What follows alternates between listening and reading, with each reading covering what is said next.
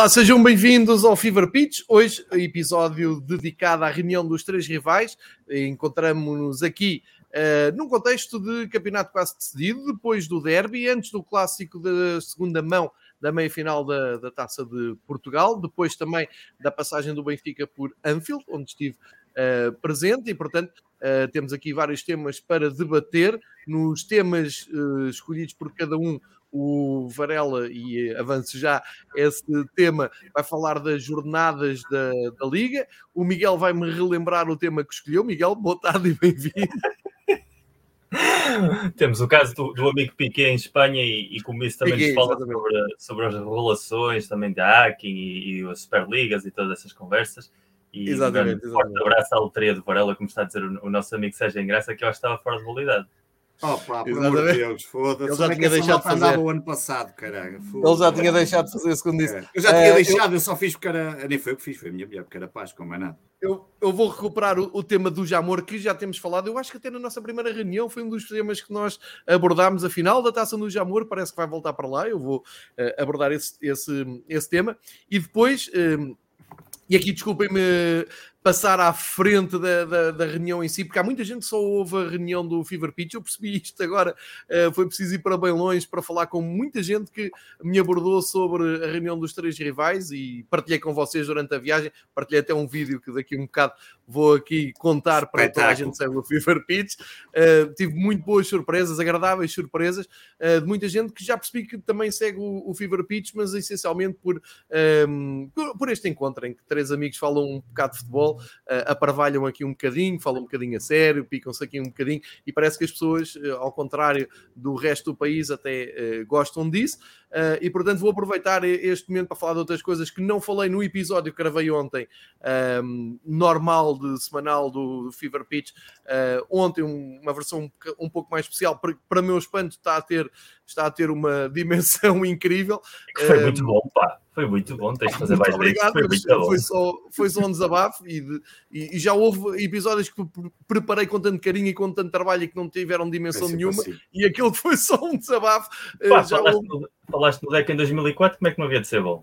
exatamente, exatamente. Está calado, cara. Este gajo pois, vai ser campeão é, é isto. É o som, pá, por amor de Deus. É, vou fazer isso. Eh, mas eh, acima de tudo vou Claro que não vou aqui repetir os temas de ontem, entretanto também tive um, a oportunidade de falar na, na, na, BTV com outro tipo de público e disse mais ou menos as mesmas coisas, portanto não, não vou repetir aqui os mesmos temas. Vou aproveitar aqui a presença dos meus amigos, nomeadamente do meu querido amigo Pedro Varela, que já matura há, há duas décadas estas coisas dos derbys. Falámos aqui um bocadinho do, do, do derby também da, da, minha visão, porque eu acho que fiquei um, um pouco inflamado com, com aquilo, não tanto com a vitória, não, não fica nada eufórico com a, com a vitória, mesmo porque, e atenção, aí vem a primeira piada da tarde, eh, estou mais habituado a ganhar do que a perder em Alvalade.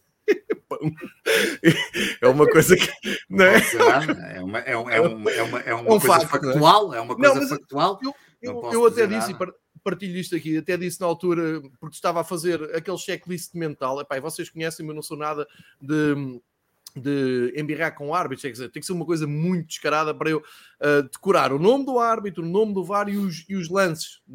Pá, porque eu no dia a seguir não me lembro sequer do, do, do, que aconteceu, mas quando é descarado, claro que acontece com qualquer um de nós, e às tantas lembrei-me de perguntar ao, pá, Varela, está-me a escapar algum lance, porque nós nos derbys vemos do nosso lado e não vemos do outro, e a tendência é, ah, é aquele lance e, e, e o outro, e depois damos um banho de realidade quando do outro lado normalmente diz, está bem, está bem, mas ao minuto 60 aconteceu isto. E o Varela disse-me assim, pá, não há nada, quando muito há uma coisa do Coates na área. Que eu nem dei conta. Exatamente, foi exatamente isso que o Varela me disse. Portanto, pá, acho que foi demasiado Fábio Veríssimo para uh, um derby que até, que, que, até se viu bem. Vamos, vamos falar um pouco disto tudo, mas é, pá, desculpem lá, mas a parte aqui pessoal, tenho que partilhar com vocês os dois e com, com quem nos chega, e obrigado a quem está já a partilhar aqui mensagens. Vejo aqui malta que esteve comigo em Liverpool e que falámos, tivemos a oportunidade de falar aqui deste projeto. Deixem-me dizer duas coisas que não interessam a ninguém que está a ouvir, mas um, ao preço que isto é, também uh, tem que levar com o conteúdo que a gente gera. Uh, epá, é um carinho incrível que as pessoas têm, uh, e, e, mesmo que às vezes sejam. Neste momento estão duas dezenas de pessoas, às vezes chegam a cinco, depois vais a ver, tens 600 pessoas que ouviram. Nunca foi uma preocupação, o Miguel sabe, o Pedro sabe, eu estou completamente nas tintas para quantas pessoas é que ouvem ou não ouvem. Uh, isto é um exercício absolutamente egoísta, meu e vosso quando vos convidei, mas epá, é um carinho incrível que as pessoas cheguem ao pé de ti, do Benfica ou de outros clubes, e que me digam: epá, vocês são a minha companhia, vocês são uma, uma esperança para continuar a, a falar de futebol, eu vi futebol, porque há aqui uma coisa que eu acho que nós não temos, ou pelo menos eu não tenho essa noção, que é é capaz de ser a única altura que muitas das pessoas que nos seguem que ouvem o outro lado. E quando eu digo o outro lado, é o lado do Porto ou o lado do Sporting. O que não quer dizer, porque eu digo isto muitas vezes no meu círculo de amigos e, e tenho círculo de amigos, ah, como é que tu aturas o Varela ou como é que aturas o, o, Miguel? E não levem isto no nível pessoal, porque vocês devem ter muita gente que vos diz a mesma coisa, como é que entram na, no, no projeto daquele palhaço. Não, não, não tem problema nenhum nisto, é, é, é mesmo assim. Não, sério, isto é, é mesmo assim. Mas pá, pode aparecer uma pessoa que não gosta do Miguel, não gosta do Pedro, uh, porque ele disse isto uma vez, porque escreveu isso. É-me completamente indiferente e a minha resposta é sempre a mesma ao companheiro. Aquilo é livre e tens duas hipóteses ou ouves e vês, neste caso assistes à gravação, ou não ouves. Epá, no teu caso, não ouvir é muito mais saudável. Se vais ouvir aquilo para me visto torrar a paciência, porque o Miguel disse não sei o quê e o Pedro disse não sei Há muita coisa que o Miguel diz que eu não concordo. Como há muita coisa que o Pedro diz que eu também não concordo, há muita coisa que eu digo aqui. Vocês os dois olham e dizem, pá, não, isto não faz sentido. Mas não é esse o ponto. A gente não se encontra para concordar. E isto é um ponto de partida muito importante às pessoas perceberem, porque hoje em dia parece que tem que estar aqui tudo de acordo. Não é? O futebol é mesmo ah, assim. Para concordar, já tínhamos afogado o Miguel, que é a única coisa que eu e tu concordamos. Ah, e, e, tu já é, tinhas morrido em Lisboa, quando estiveste a viver em Lisboa, como toda a gente sabe. É, era claro. E, epá, e agora vou, vou, vou, aqui ao auge, porque partilhei, e, e se calhar muita gente não sabe, eu ontem dediquei o episódio do Fever Pitch ao Vitor Ferreira uh, e tinha uh, feito aqui um vídeo, não fiz um direto, fiz um vídeo e partilhei com o Miguel e com o Pedro no nosso grupo de WhatsApp, diretamente de Anfield, porque há uma coisa absolutamente uh, eh, um, arrebatadora. Estás em Anfield, estás ali, para mim, aquilo diz muito, não é? Já estás ali no, no, no, ambiente incrível antes do jogo e vem uma figura do outro lado da bancada sempre olhar para mim e subir. E eu pensei, pronto, já vou ouvir, uh, porque vinha assim com ar seríssimo e chegou ao pé de mim e disse: Então, o que é que se passa? E diz-me assim: Olha, eu vim aqui, não vais poder dizer que não é isto, porque eu só tiro uma, uma foto na bancada com uma pessoa e é contigo. Assim vem, vem aí palhaçada, né? vem, vem aí macacada. E ele diz: pá, eu vivo em Londres há sete anos, tenho aqui a minha mulher, o meu trabalho é entregar mercadoria de, numa, numa empresa de, de distribuição, trabalho várias horas na estrada, faço cerca de 30, 40 entregas por dia e a minha companhia, a preferida, é o Fever Pitch. Bem, tu ficas sem saber o que é que has dizer assim, pá, mas eu quero o Fever Pitch uma vez por semana. Né? Não, na pandemia fez muita companhia e realmente agora cada vez mais tenho noção do que é que nós fizemos aqui na pandemia e, e ainda bem que o fizemos. Uh, e diz que não só ouvi à segunda-feira, mas claro, uh, os três rivais, e por isso, mais uma vez, mando aqui um abraço. Ele diz, ele, ele, o que ele me disse, o que ele partilhou pessoalmente foi: sente, quando está a ouvir isto, sente que está em Portugal sendo que se aproxima à Terra mais do que quando vem cá e sendo que está entre amigos e que hum, as pessoas às vezes nem pensam que podem estar à mesa com um amigo do Porto, do Sporting e eu sendo do Benfica e estarmos aqui numa animada conversa, ele sente isso. E agradeceu-nos por isso, mandou um grande abraço para, para vocês, ele é de Irmesinde, diz que se revê muita coisa que o Miguel diz uh, e disse que o, a voz do Pedro uh, parecia um comediante não foi? Mas é engraçado tu dizeres isso, João, porque. Qual era o comediante? Só para. Já não me recordo, pois. Não, me lembro, não, Era David Bruno, era. David não, Bruno. Não, era David, não, não era o David Bruno, não, não. Já não me recordo. Mas é engraçado tu dizeres isso, porque hum, já no. Já no Sport 160 também nos acontece a questão de a malta que está fora vê, sente muito mais o programa. Um, pá, é impressionante como a malta que está fora se liga muito a este tipo de programas para se sentir mais próximo do clube que está tão longe e que eu nem imagino o que é que é estar fora e não poder eh, assistir a um clube ou não clube, não é? Eu, eu vivi e, Pois tu sabes, obviamente, é, e já falamos é. até disso, mas é engraçado por tu dizer isto, porque a malta que está fora tem uma ligação muito grande a este tipo de projetos. E, e deixa-me só dizer uma coisa, porque ontem aconteceu uma coisa Diz engraçada. Estavas a dizer, e bem, há pouco, pá, somos poucos e, e, seja aqui, seja noutros projetos, mas é engraçado que ainda ontem estava alguém a dizer, pá, não, já não me lembro quem foi, foi um tipo no Twitter que tagou vários podcasts, porque àquela hora eram nove e meia e estava a dar ao mesmo tempo o Benfica FM, o Sporting 160 e estava a gravar o segundo posto. e o gajo uhum. dizia, e, e, é engraçado, e eu disse, é pá, olha, não deixa de ser engraçado, eu sonho com um dia esteja mais gente a ver estes tipos de projetos do que a ver a palhaçada que passa na TV. uh, vai demorar, acredito que só, mas pelo menos, olha, não somos muitos, mas já somos alguns que naquela segunda-feira preferem estar a ver estes projetos, no nosso caso hoje é à terça, mas podia ser noutro dia qualquer, do que, do que ver aquelas palhaçadas da televisão cada vez tem-se menos pachorra, não é? Há muita coisa à parte. E notam alguma uma geração preferencial, uma geração mais nova que já se olha mais para estes conteúdos ou, ou é igual? Eu acho que geração não. Eu acho que aqui a questão é sempre malta. Eu acho que, eu acho que a Força. nossa geração, os 30, 50, são os que mais nos ouvem, Sim, pelo menos só com quem, quem me aborda a título privado, é, é malta da nossa, precisamente malta da nossa geração que está cansada, malta que cresceu com o domingo desportivo, que cresceu com o futebol e depois levou os últimos 25 anos, desde os donos da bola, com tudo o que saiu depois, com tudo o que não é futebol, a tentar substituir o futebol, e encontrou neste espaço essa conversa de futebol, sem os golos, sem os resumos, mas com a mesma mentalidade.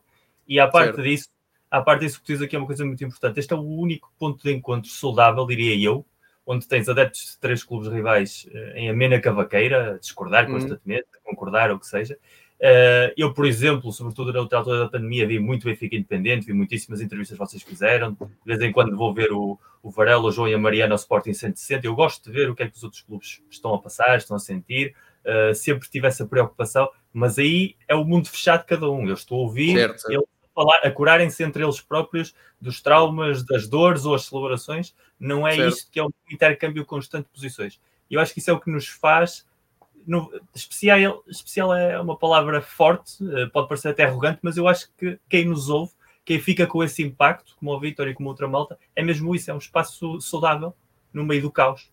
É saudável para nós que o fazemos. Eu, por exemplo, é terapia. Nunca vou torcer, nunca vou torcer pelo Benfica e pelo Sporting num jogo, mas desde que faço isto convosco, quando acontecem coisas boas aos vossos clubes, há uma pequena percentagem de mim, um 0,00000000001 que fica feliz. Mas por vocês. Por vocês e pela malta que chega aqui. Eu vejo o empate Isso é a probabilidade de não haver penaltis no, nos jogos do Porto, não é? 0,000000001. Eu, por exemplo, nunca fico contente por nada que possa fazer feliz o Varela, mas é no futebol e na vida, não é? Opa, vai para o caralho. Também. obrigado, obrigado por teres estragado um momento bonito, Varela. Espero que na quinta-feira leve 5.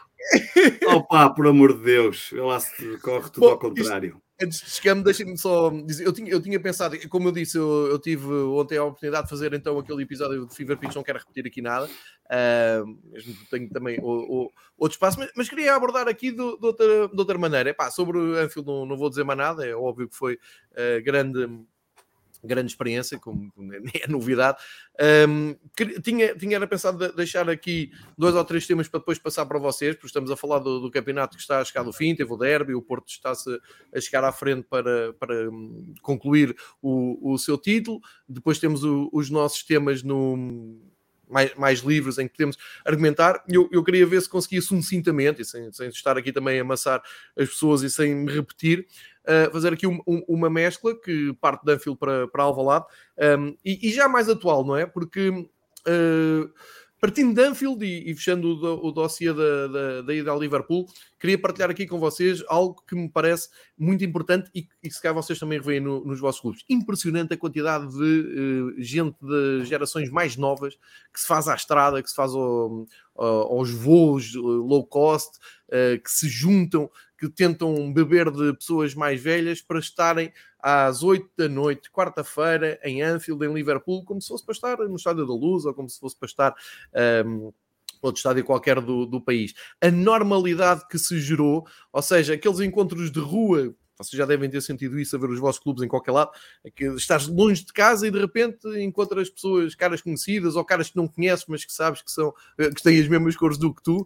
Eu senti isso em relação a 2006, senti uh, muito mais normalidade, ou seja, as pessoas já não ficam eufóricas só porque estão fora do país e estão ali num, num país de futebol. Depois, uh, o respeito que há, que há em Inglaterra uh, pelo, pelo futebol e até pelo, pelo futebol português, neste caso ao Benfica. Uh, tive a oportunidade, vocês conhecem-me, sabem que eu sou um comunicador chato que aproveito qualquer coisa, qualquer uh, viagem de táxi, bar, para ir falar com alguém a local. Muitos adeptos do Everton, muitos adeptos de, do Everton e do Manchester United, curiosamente, um, um dos taxistas era do Manchester United, muitos do Liverpool, e um respeito enorme Uh, e, e, e, o que eu percebi é que realmente a ignorância é uma benção, porque eles, o facto de não seguirem nada do campeonato português, eu quando digo nada é mesmo claro. nada, uh, eles sabiam o básico, sabiam, ah, porque é que o Benfica este ano vai ser campeão? É pá, porque este ano e no ano passado o Benfica esteve muito mal no campeonato. Ah, ok. Uh, e depois uh, alguém que estava comigo disse assim: é, porque o Taremi está sempre assim, o Luís Taremi. Mas isto não é falta de respeito ao Porto, Miguel, não é? Não é eu não estou a contar isto que é indiferente. Não, não, é uma indiferença perante a competição. Uh, tanto que o colega dele que estava no, num bar, estamos a falar de dois ingleses assim, já entradotes e tal. Uh, começa-se a rir assim, e disseram assim: Ah, I remember I was in Dragão. Uh, mas não vi ninguém do Porto porque amassámos, não é? Porque goleámos. Ou seja, eles respeitam imenso os clubes portugueses. Eles contaram-nos que gostaram de estar, por exemplo, na cidade do Porto, as duas vezes que foram, que acharam que o Porto teve grande apoio em Anfield, que se lembravam de Benfica quando, quando, quando lá esteve, que souberam que o Sporting foi campeão uh, no, no ano passado. Um, não, sabes porquê? Porque eles têm essa curiosidade normal, não acompanham, ele, ele não me sabe dizer o melhor jogador do campeonato Sim, português. São muito, são muito, insulares, eh, isso é histórico, ou seja, o futebol, não, futebol da Inglaterra é vivem para eles próprios, são autossuficientes, não têm tantas histórias isso. boas, tantas boas equipas, é, isso mesmo, isso mesmo. que tudo o que está Mas cá fora é, é redutor. Sim, é, mas mostra o respeito, percebes? Não é aquela arrogância, nem é aquela coisa parva de é pá, tá bem, vens aqui, és um pobre coitado. Não, mostra o respeito. E sentes isso no estádio.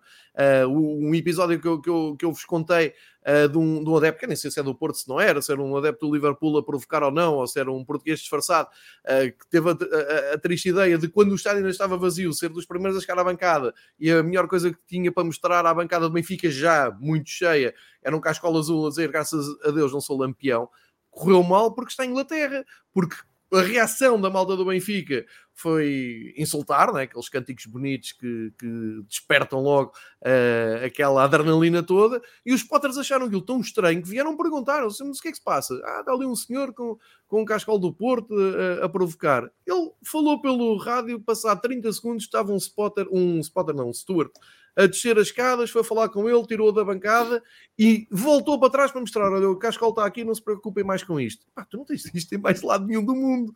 Não, e, e, e eh, o que eu quero dizer é: vocês, eu, eu partilhei com vocês esta história e disse. Dizer, o Cascola em si nem era dos mais agressivos, nem era dos mais claro. insultuosos, mas só o facto daquilo irritar, o respeito que eles têm pelas pessoas que ali estão para ver um jogo de Liga dos Campeões, pá, é uma lição de vida. Mas isso é, é comigo, é com vocês que lá forem. Toda a gente vai beber muito e devíamos beber mais daquilo que, que, que aconteceu em Anfield. Depois vir, vir para cá. Ah, e deixem-me só dizer que um, saí de alma cheia com a exibição do Benfica e um, senti uma coisa que, me leva também ao, ao derby, que é esta, há, há, uma nova geração do Benfica, ou não nova geração, também se calhar malta até da, da minha idade, que meteu na cabeça que só podes, que só se podem festejar um, festejar, não que não se festejam empates do Benfica, mas só podes ficar contente um, quando tudo no Benfica, e se calhar com os vossos clubes é o mesmo, mas quando tudo no Benfica é perfeito. Ou seja, uh, isto, já estou aqui a fazer um pouco a, a, a ponto para o derby. Ganhámos 2-0 no derby, mas chegámos muito atrás.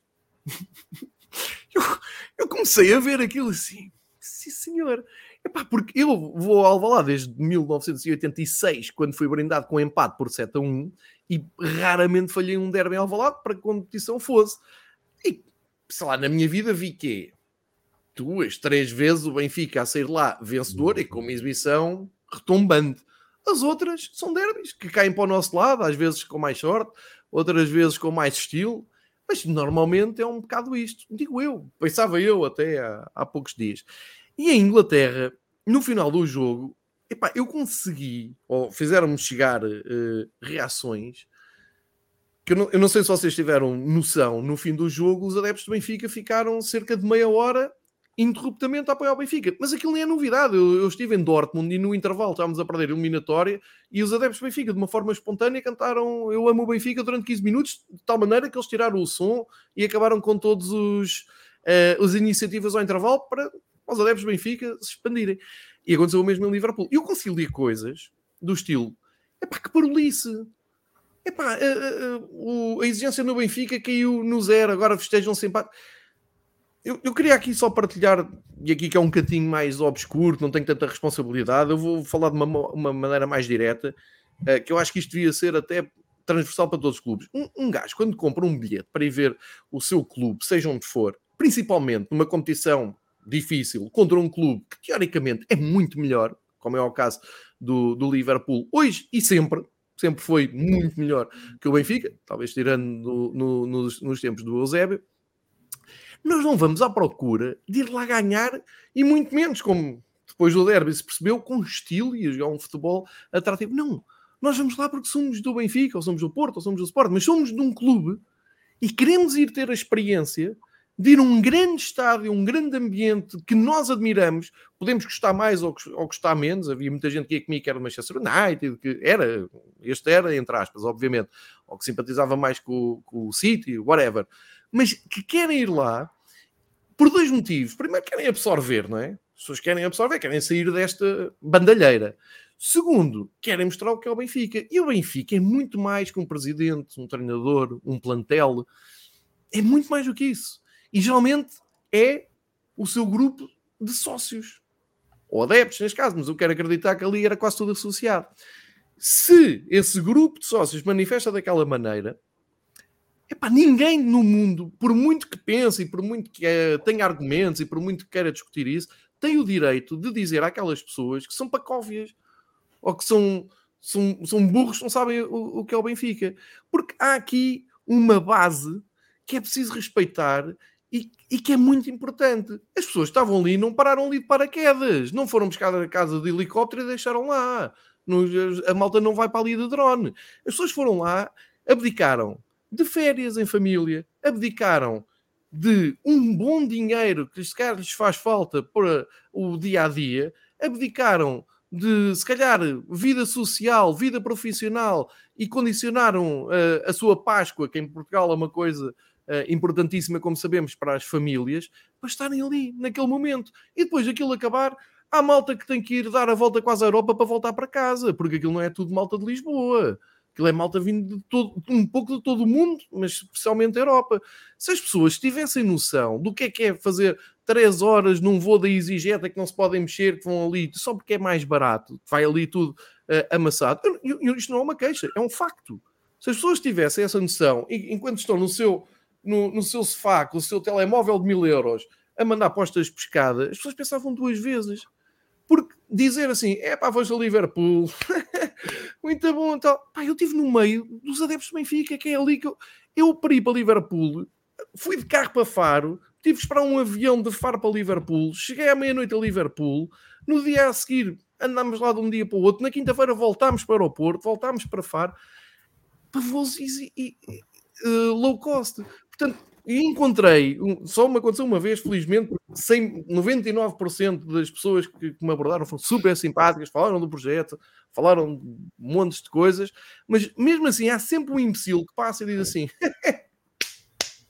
com quentão e a BTV, assim também eu ando a viajar. Seu companheiro, eu tenho o mesmo voo do que tu.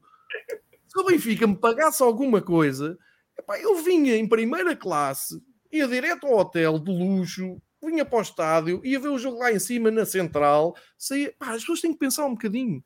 E hoje em dia isto está de tal maneira massificado e, e a, a, a, vontade de bater e a vontade de espezinhar é, é tanta que se esquecem de tudo o resto. Epá, foi sabes, uma viagem à origem. Sabes porque é que és um pacóvio? Sabes porque é que és um pacóvio? Não, não estou a dizer que sou eu, foi chamar a bancada. Estou a dizer, se estou a dizer, sabes porque é que tu como representante dessa multidão vermelha, que podia ser verde, podia ser azul, podia ser. Sabes que és Pacóvio? Porque és português. Porque esses mesmos comentadores, depois estão no Twitter, veem os adeptos do Atlético de Madrid eliminados pelo Manchester City em casa, a ficarem Sim. meia hora no estádio a aplaudir a equipa e dizem isto é que é um clube.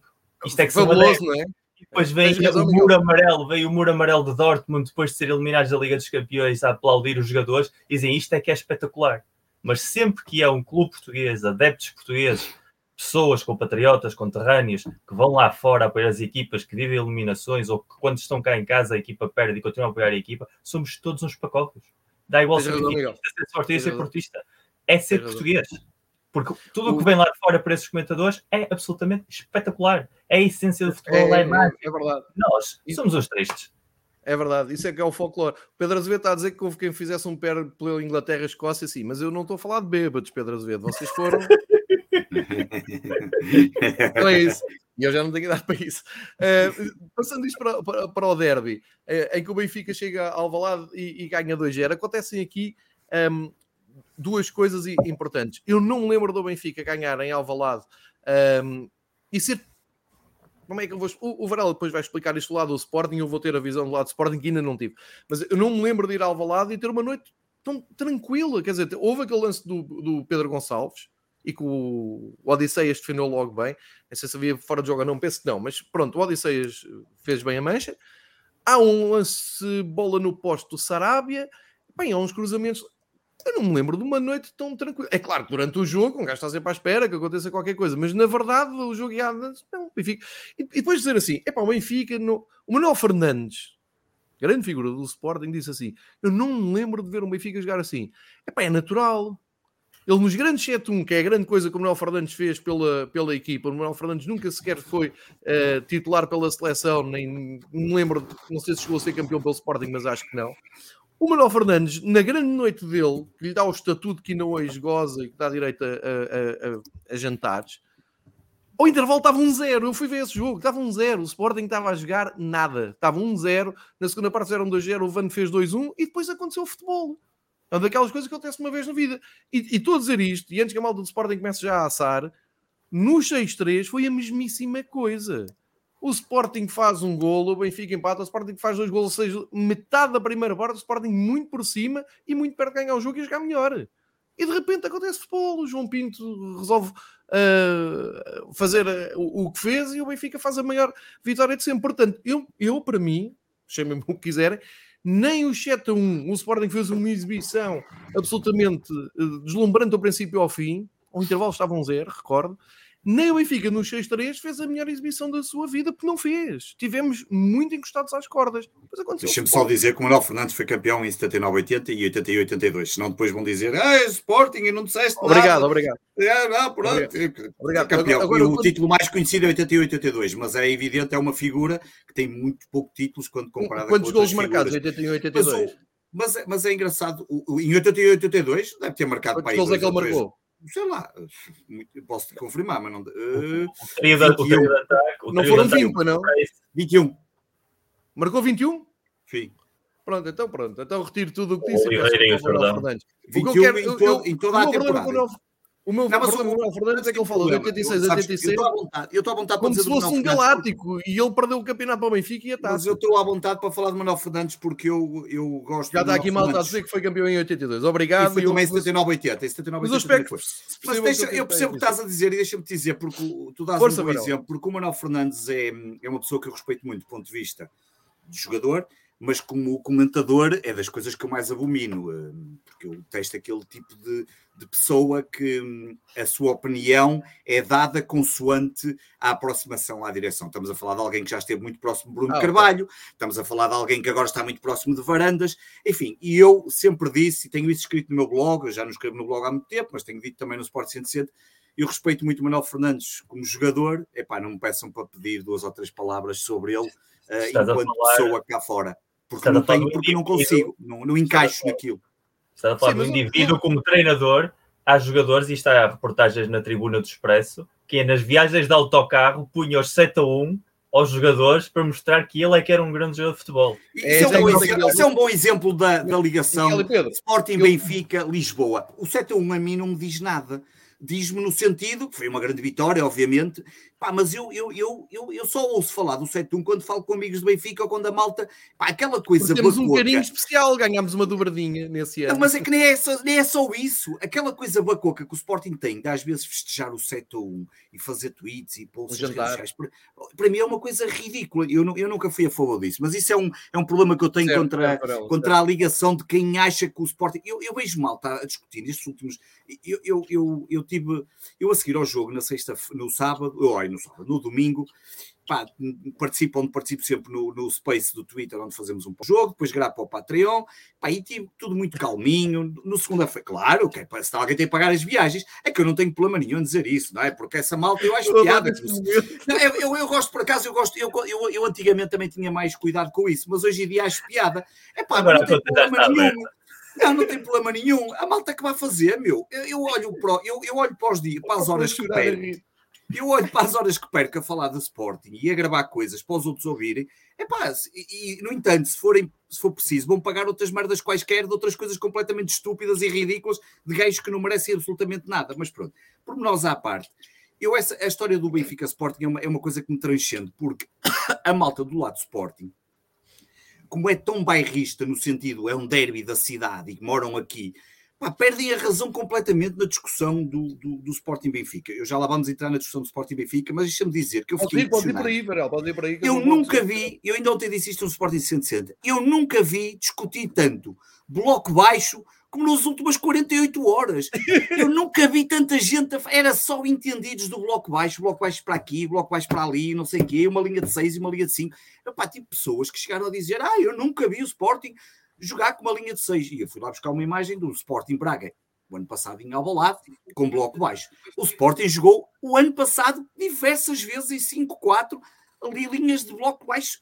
Eu disse isto aqui. Funciona, é, claro, mas, é, mas e esta coisa, agora, e agora passando ao derby, eu. Oh, obviamente, oh, deixa-me só acrescentar uma coisa ao que tu acabaste de dizer, e, e não podemos esquecer, como o Miguel explica aqui muitas vezes, que um jogo é sempre diferente. Do... Podes prepará-lo, pode ser uma estratégia, mas é sempre diferente e é sempre condicionado pelo, pelo resultado. Esse bloco baixo, o Benfica, aparece também condicionado pelo facto, antes dos 15 minutos, o Benfica está a ganhar um zero em casa do campeão nacional, que não pode perder pontos para ainda lutar pelo título. Claro. Portanto, as pessoas. É o contexto. E aparece é por outra coisa. E, e o contexto é, mais, é, é mais importante. Isto porque parece que no Benfica saíram do Seixal e dizem assim, pessoal, tudo para trás de, do meio campo, esperamos por eles. É que não é bem isso. Os primeiros 10 minutos eu ouvi o comentário fabuloso na Sport TV dizer assim: as equipas estudam-se mutuamente. O que é bom, estamos na jornada 30, as equipas precisam de estudar porque não há mecanismos para ver as equipas e saber o que é que jogam. Não, o Benfica fez um gol primeiro com o Sporting, deu a bola, foi para trás. Eu vi isto milhares de vezes na minha vida. É só este o meu ponto. Mas, e depois de entrar a conversa do bloco baixo. À parte disso, estamos a tratar conceitos com o bloco baixo chamando praticamente estúpido a um profissional que é o treinador do Benfica, que sabe perfeitamente que o Sporting no último ano e meio, dois anos, vive essencialmente do jogo aberto e de passos para trás da defesa avançada para explorar a entrada dos interiores. Portanto, se tu e sabes... Atrás do Benfica não são propriamente dois jovens de 20 anos. Nos últimos jogos entre o Benfica e o Sporting, várias vezes o Sporting causou um perigo importante aproveitando esse espaço. Um treinador inteligente, o que é que faz? Eu nego-te o espaço. Isso faz de, mim, faz uma pessoa competente no meu trabalho. Eu não te vou dar aquele único espaço Obrigado. que tu tens para criar perigo, porque tu em jogo posicional és muito limitado, porque o Sporting em jogo posicional não é a mesma equipa que em jogo de transição aproveitando esses espaços. Portanto, eu estou em tua casa, não estou a lutar por nada, sei aquilo que tu vais fazer para me fazer dano, vou-te tirar essa opção e agora tu joga como quiseres e depois eu jogo à minha maneira. É, isto é futebol. Isto é futebol. Deixa-me só dizer aqui uma coisa. É futebol.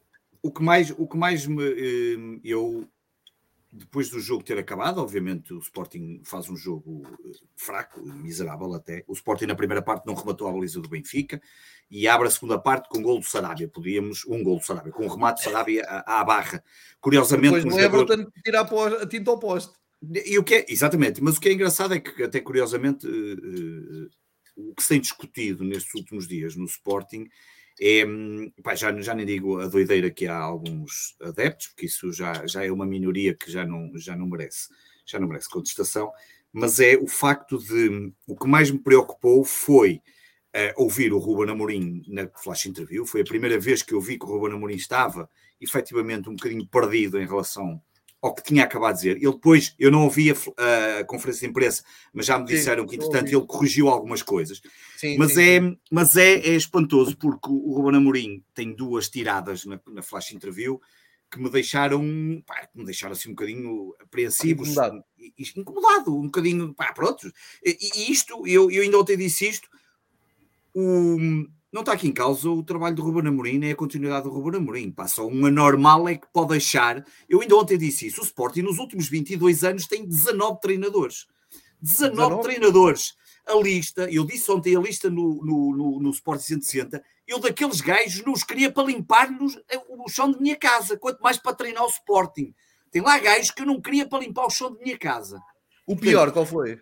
Epá, o, sei lá Eu daqui a um bocado já tinha a lista. Porque o nome, o pior, não, o pior é fácil. O pior, o pior é o pior amigo do Miguel, é o Paulo Sérgio. O pior é o Paulo Sérgio. O Paulo Sérgio já estava num nível baixo, passou a estar enterrado dentro de. Bem, depois ainda temos lá, epá, eh, temos lá algum, algumas figuras. Mas, o, mas o que tu queres dizer com isso é que a malda do Sport quero dizer... que o Ruben se calhar... Não, não, isso, isso, isso, há um ou outro maluquinho, mas, mas não, isto para dizer que uma coisa é tu perceberes que o, o Ruben Amorim é o treinador que deve continuar no Sporting, não há dúvida nenhuma, e, e, fez um bom trabalho até agora. Outra coisa é criticar o que aconteceu no jogo de ontem, que são duas coisas completamente diferentes, uh, no jogo de domingo, são duas coisas completamente diferentes. O culpado certo. do nosso lado da derrota, no, no, sentido, se analisarmos o nosso lado, porque um jogo tem sempre duas equipas, é obviamente que é o Ruben Amorim. E o Ruben Amorim disse essa, dessas duas coisas na, na flash interview que me preocupou. Uma delas foi quando ele disse que e disse na, na conferência de imprensa antes do jogo que não sabia bem qual era o estilo de jogo que o Benfica ia aplicar em Alvalade. Epá, o que é uma coisa absolutamente idionda para se dizer, porque toda a gente sabia perfeitamente que o Benfica vinha jogar com aquele estilo que funcionou no Liverpool. Pode-se dizer hum. que não, não, não, passou, mas é como tu dizes, ninguém estava à espera que o Benfica se qualificasse, mas também ninguém estava à espera que o Benfica marcasse três golos. Funcionou é contra o Ajax. Um, ali o Benfica tem tido até mais dificuldades em alguns jogos em casa do que propriamente até noutros tipos de situações. Epá, e achar que o Benfica, e mais, ainda no outro dia dissemos esta coisa, e eu disse-o aqui também, às vezes é preciso olhar olhos nos olhos das equipas e não, e não jogar da mesma forma como tu, quer dizer, o Sporting encarou o Manchester City como se fosse um tom dela e levamos 5 em lado ou então contra o Ajax. E às vezes, se calhar, é preciso ter um bocadinho mais de calma e pensar, bem, se calhar a melhor forma de, pelo menos, eh, ter aqui algum cuidado no, a defrontar estas equipas é, é, é, apresentar um esquema diferente. E o Benfica apresentou um esquema que seria normal, espantou-me perfeitamente isso. O gol do Benfica, obviamente, que muda toda a, toda a história do Sport. O Sport sabe que a partir daquele momento tinha que marcar dois golos. Fez muito pouco para isso. E depois é a questão do Ruben Amorim ter dito que, que, era preciso levantar a cabeça e disse-o quatro vezes, que é talvez a expressão mais ridícula que existe no futebol. É pá, esta coisa de levantar a cabeça é, uma, é, é algo que não... E o Coates, só para, não, só para nos chatear no dia a seguir, também faz um tweet nas redes sociais a dizer que, que era preciso levantar a cabeça. Um, epá, e aquilo é, correu tudo mal, tudo mal ao Sporting, não rematamos na primeira parte. O, o Porro uh, parecia que estava a se entrar num jogo do Estádio da Luz, que as bolas iam, percorriam a, a, o campo todo e saíam uma velocidade absolutamente uh, inacreditável. E depois não fomos capazes de jogar com aqueles que deviam ter sido os titulares. O Garte no meio campo, que devia ter sido titular, como é óbvio, por detrimento de Palhinha, e, e o Edwards, obviamente, que já devia ter entrado mais vezes a titular. Agora, hum, se ia resultar ou não, não faço a mínima ideia. Epá, agora, o jogo de domingo ditou uma vitória do Benfica claríssima, não, não, não há aqui um, não, há aqui, não há que contestar nenhuma. Uh, em relação às arbitragens, eu também já, já o disse noutros, noutros fóruns, acho que hum, não, não há dúvida nenhuma. O Sporting tem uh, dois lances em que é claramente beneficiado. O, o lance do Sarabia, é o lance do Sarabia, que eu no início, inicialmente não disse nada, mas depois quando vi outra repetição, okay. deu uma repetição um bocadinho mais tarde, para uns 10 minutos mais, uns 10 minutos não, uns minutos sim, mais tarde sim. e vê-se perfeitamente que era, que, que era um lance que é vermelho. E depois há o lance do, obviamente, do, do, do Nuno Santos. E a questão do, do Nuno Santos, okay, para mim, preocupa-me, a questão do Nuno Santos preocupa-me por duas razões. Uma, porque houve jogadores de Sporting que estavam mais preocupados um, nas picardias com os jogadores do Benfica do que propriamente em jogar. E isso irritou-me um bocadinho. Houve várias alturas, o Sarabia, o Porro, o Nuno Santos, vários jogadores que estavam ali Não muito... achas que isso tem sido uma mentalidade do Sporting destes últimos dois anos? Que, eu, eu acho que exageraram ali um bocadinho. Eu acho que exageraram, eu acho que exageraram um bocado. Eu acho que exageraram um bocado ali. Acho que exageraram. O Dragão também não exageraram e não foi só em, não foi só em Alvalade. Vê lá isso. Ah, tem calma que também já vai lá. Tem calma, tem calma que também já chega para ti. Tem lá calma. Não, mas, eu, eu, não, mas é verdade. Eu, eu, eu, eu acho que o Sporting era demasiado tenrinho e agora Sim. está num papel que não é bem Eu acho papel... que nem é 8 nem 80 e acho é, que naquele caso foi completamente exagerado. E há ainda outra coisa que a mim me chateia, que é pá, o Nuno Santos, eh, uma coisa é a questão de, de qualidade do jogador, é um jogador que tem andado Sim. ali entre o titular ou não, outra coisa é a atitude extra desportiva. E nós certo. não podemos andar a criticar, como eu vi muita gente este ano do Sporting, ainda no outro dia disse isto, a dar a dizer que o Otávio é o maior cabrão e não sei o que mais, que é do Porto, e depois temos exemplos eh, parecidos, ou pelo menos dentro da mesma ótica, a, a fazer a mesma coisa. Portanto, esta, esta, esta lógica, e isto é muito difícil, e eu acho que este lado, há bocado estava aqui o é Ricardo importante Moreira. ouvir porque é, é, importante ouvir porque não, ainda há bocado estava aqui o Ricardo Moreira, que eu conheço muito de, bem, a dizer, hoje em dia é quase completamente impossível falarmos nas redes sociais. Quer dizer, falar, falar... No caso do Nuno Santos, há uma coisa que não faz mais, mais confusão, muito sinceramente, que é eh, o ódio que ele tem ao Benfica, quando o Benfica o tratou bem, ele, ele saiu do Benfica, Sim. é bem, não há história nenhuma, às vezes me dizem assim, pá, João, mas aquilo vem de onde? Ah, ninguém sabe. Pois, eu, eu vi no ano passado, num é, jogo. É Lembra-se quando sim. o derby na luz ainda foi sem. Não foi o derby da primeira volta, foi sim, o do fim do outro campeonato. O, o Sporting ser campeão sem, sem derrotas, lembram-se? Eu, eu, estava lá a trabalhar para a BTV e tive a oportunidade de ver a entrada do Nuno Santos. O Nuno Santos foi acarinhado por toda a gente estava ali no túnel, toda a gente o conhece, a formação, de malta que trabalhou, o Veríssimo trabalhou com ele, enfim, todo, muita, muita gente que trabalhou com o Veríssimo, se calhar não, tá, não estava lá, pronto, mas é, é, o nome que eu tirei ao, ao Calhas, mas eu vi ele a cumprimentar funcionários do Benfica, claro. que estão lá, que trabalham, porque ele é miúdo que foi ali formado e depois durante o jogo, já nesse jogo, eu olhei assim, pá, mas este homem não está bem, isto é uma raiva, um ódio isto é uma coisa fora do normal, mas podia ser competitivo, não é? Como tu dizes. Mas é um eu acho que, acho que exageraram. Que não, exageraram, eu já tinha dito. Houve ali, Parece ali houve... coisa mal resolvida, não é? Mas o problema é que não foi só dele, além dele, e ele já é um caso diferente porque já tem acontecido vários episódios, mas. Ele tinha mas... acabado de ser multado por causa de uma coisa da Exatamente. taça da Liga, não é? É uma coisa que já vinha de há, há muito tempo, quase três meses depois. Uh, mas a verdade é que aconteceu isso com mais jogadores de Sporting. É de resto, não, quer dizer, eu acho que um, há bocado estava aqui o João Nuno a falar do plano B. Oh, o Sporting acabou por ter ali um plano B, quer dizer, hoje temos mais soluções que não tínhamos no passado. Eu acho que é que a equipa, eu, eu disse isto muito, pelo menos já duas vezes, o Sporting entre, eu acho que o Sporting entrou em campo com a, com a, plena consciência que já não era possível chegar ao título depois do que o Porto tinha feito no dia anterior. Tinha feito, ah, não é a questão do Porto Portimonense, eh, daquele certo. jogo, não é do, do, ambiente, daquilo que aconteceu e daquilo que, das histórias que se falaram, não. Da derrota, da vitória do Porto, podia ter sido por um zero. Um, eu acho certo, que certo. havia ali já, porque uh, a certa altura parecia que estava mais, havia muito mais Benfica importada em vencer, porque acredita que ainda era possível, ainda é possível chegar ao segundo lugar do que o Sporting que poderia manter a pressão olhar do Porto sobre o Porto e olhar para a frente. E eu acho que esse lado é, epá, foi, foi muito estranho. Mas se há culpado do nosso lado é claramente o Ruben Amorim. Acho que não fez uma leitura correta daquilo que ia não ser tem mal nenhum, não, isso, não, nada, Acho que não meteu os melhores jogadores uh, também. Epá, e vamos ver. E, e, vamos agora ao Dragão na quinta-feira. Um, e, e, podíamos ir de outra forma e vamos, e vamos mais desgastados do ponto de vista anímico, eh, que a coisa é, vai ser um jogo completamente diferente, mas que é um jogo que já é de si complicado porque tem os dois golos de desvantagem, os gols fora e essa, essa questão, e, portanto, e o Porto altamente motivado, Sim, um, e, e, claro que o ambiente vai ser completamente diferente. Certo. Eu, um, reparem, na, do pessoal que nos está a ouvir, não vale a pena estarmos a especular muito mais o derby, porque o, o Pedro Varela, faça um favor de ir ao Sporting 160 a ouvir o Pedro Varela e os seus companheiros falaram do ponto de vista do, do Sporting sobre o jogo, do Fibra Pitch no, no, no, meu podcast falei ontem também um pouco sobre o jogo, mas tem muitos projetos do Benfica, Benfica é, é FM, Benfica, Benfica Independente.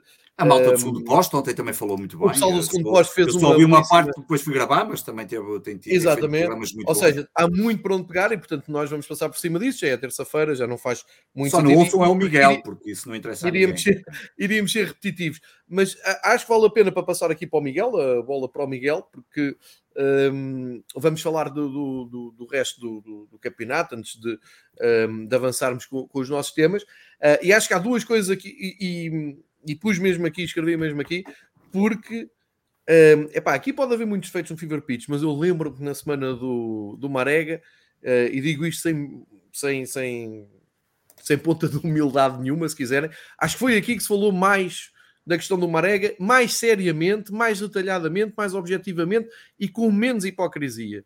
E o Miguel teve uma ótima intervenção, eu acho que o, e o Varela também, também explicou bem, e eu na altura, não só no nosso encontro, mas também no, no habitual uh, podcast que gravo um, como resumo do fim de semana, chamei a atenção uma coisa muito importante. Atenção ao somos todos marega e à hipocrisia que isso pode trazer.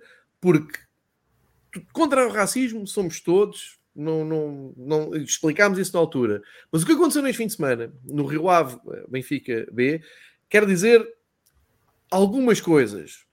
Querem-me explicar que um Rio Ave Benfica B não é tão importante como um Vitória de Guimarães Futebol Clube do Porto, passa os dois na mesma operadora, portanto são, a gente compra os jogos ao mesmo preço. Não me ofereceram nada, portanto tenho que concluir isso. O facto do, um, do Sandro, quando vai a sair e está-se a ouvir, nós estamos a ouvir em casa os insultos e os profissionais da Sport TV que estão no estádio com. E eu sei como é que aquilo funciona, vocês também devem saber. Tem um som de retorno com, com os escutadores e não ouvem mais e não ouvem melhor. Portanto, eu nem digo o som direto vem da bacana. Estão a ouvir o som da emissão, nós estamos a ouvir em casa ampliado. E se ouviram aquilo e acharam que não tinham nada para dizer, para mim estão apresentados, são um lixo. Sejam eles quem forem. Não interessa um Benfica, do Porto, Sporting, que são amigos, não são amigos. Aquilo é um lixo. Porque a mesma operadora fez um escândalo quando, quando foi o Mareca e bem. E o, o Miguel teve, o, o, teve a delicadeza nessa semana assim, ok, sim, mas há muito mais para além disto. Depois apareceu o Rio Ave a dizer que não tem nada a ver com aquilo, que o clube não pode ser uh, culpado daquilo. Não, eu em casa é que devo ter a culpa, está certo. Há um provedor do adepto do Rio Ave, desconhecia. Também não o tem nada a ver com... do adepto do Rio Ave, que é jornalista e docente universitário, eu desculpa o que eu vou dizer, mas ele deve ter escrito aquela nota bêbado. Só pode. Aquilo é surreal, pá, ou alegadamente é, é o que é, mas é a nota que fica. Eu, assim, ele não precisa é surreal, surreal. Lá, ele estiver no meu lugar, no estado da luz, é? eu também não aguento que faça noutra bancada. Mas se aquilo me aparecer no, nas redes sociais, eu hoje. Só há uma bancada em Vila do Conde, se ele não ouviu nada, eu, eu, quer dizer, só há uma bancada em Vila do Conde, só há aquela. As outras. E depois tens a Liga Portugal. Vou partilhar isto aqui, Liga Portugal. Que no Benfica no jogo entre Benfica Vizela. Benfica Vizela. Na luz. Eu não quero entregar ninguém, mas fizeram-me chegar o conhecimento. Alguém da Liga. Que atenção à grande ação que a Liga está a fazer no Estado da Luz, porque decorou. Estão cientes daquelas bandeirolas de canto que marcam os cantos do campo. Nesse jogo, as bandeiras eram pretas e brancas e a dizer não ao racismo. Eu tenho uma foto disso, partilhei ontem no Twitter. E portanto, se nesse dia, em março, a Liga estava cheia de assim, não, nós somos contra o racismo, estamos aqui para defender o, o, o, combate ao racismo. E eu, sim senhor, até partilhei isso, pormenores, tirei uma fotografia assim, pormenores da, da Liga Portuguesa, porreiro. Epá, mas a mesma Liga que gasta dinheiro e perde tempo numa ideia, epá, tão bonita, não é? Que é uma bandeirola de canto a dizer não ao racismo, não tem nada para dizer sobre isto, ou melhor, o que tem a dizer é um comunicado, está bem, aconteceu, mas isso acontece muitas vezes. Oi? É aquilo que aconteceu este fim de semana, pá, não são capazes, sabes o que é que nos faz lembrar? O Sporting do Bruno Carvalho, não são capazes de escrever o, o Benfica, que aconteceu, o nome do jogador chama Sandro Cruz, não se chama Marega, não é menos preto que o Marega, joga no Sport Lisboa e Benfica. Estava a jogar em Rio Ave, em Vila, em Vila do Conde, contra o Rio Ave, no mesmo sítio em que os adeptos do Rio Ave brindaram Renato Sanches com uh, este gesto de macaco a dizer uh, uh, uh, para o Renato Sanches assim de campo. Eu vi, ninguém me contou, que eu estava na altura em que havia uma outra bancada que por acaso era perigosa, que foi abaixo e que esteve cheia e que não tinha uh, uma engenharia precisa para aguentar uma multidão que houve antes de ir abaixo, só aqui um à parte.